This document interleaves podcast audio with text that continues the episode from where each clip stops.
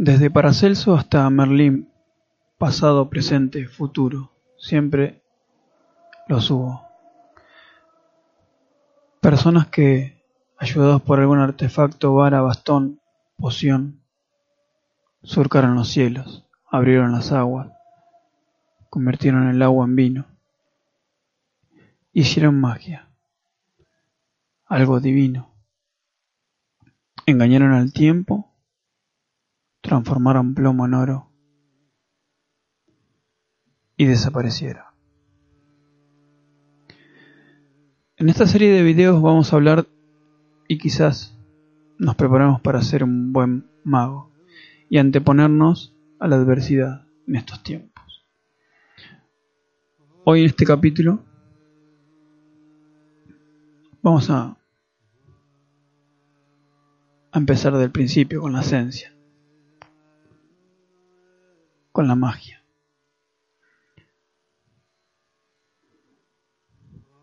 La magia es la esencia del mago, la vemos reflejada en actos que no comprendemos y decimos como por arte de magia. Algo aparece, desaparece, algo extraño. Sucesos que derivan en la oportunidad. Como el mago de los anteojos, que tomando una poción generó una serie de sucesos afortunados y obtuvo los resultados que esperaba. ¿Qué es la magia? ¿Qué es? Hoy se me ocurrió decir magia, pero digamos cábala.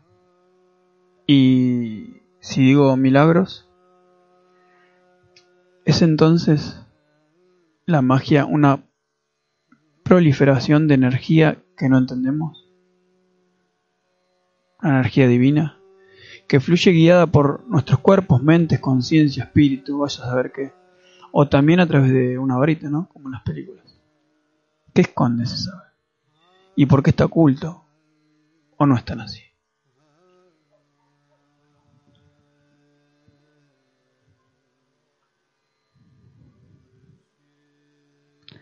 Hoy les traigo eso.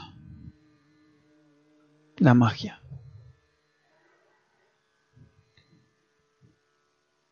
Y para comenzar, saludo a todos. Eh, bueno, estoy acá con mi gata Lina, que es, está media... Bueno, salió volando. Salió volando a comprarte magia. La magia. Eh, ¿Qué es la magia? A través del tiempo vemos que pasan cosas extrañas que no entendemos. Quizás la magia en estos tiempos es anteponerse a la adversidad o generar una realidad, que es de lo que vengo hablando. ¿Mm? Un mago en este tiempo es una persona que ante la realidad se antepone, genera la propia y hace magia. Que cuando digo magia digo milagro. Esos hechos así afortunados o desafortunados, esa traducción de la realidad que siempre vengo hablando, es producto de, de causalidades o de un fluir que generado en algún punto y que nosotros podemos intervenir de antemano, ¿no? Para generar nuestra propia realidad. Esa es la idea de este primer video. Y que veamos la magia. Tratemos de verla día a día, que es como un fluir. Es una traducción de una realidad. Tratemos de quedarnos con eso, con esa idea de ver la magia, tratar de, de ver ese fluir. Y empezar a reflexionar sobre esos sucesos, ¿no? El por qué pasó esto y después llegar al punto. Pero primero tenemos que ver ese fluir, tenemos que tratar de captarlo, de captar esa esencia. Es lo lindo, cuando uno capta la esencia.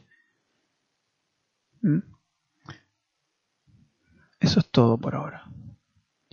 En el próximo vamos a ver las características de un mago. Lo que tiene que tener un, un ser.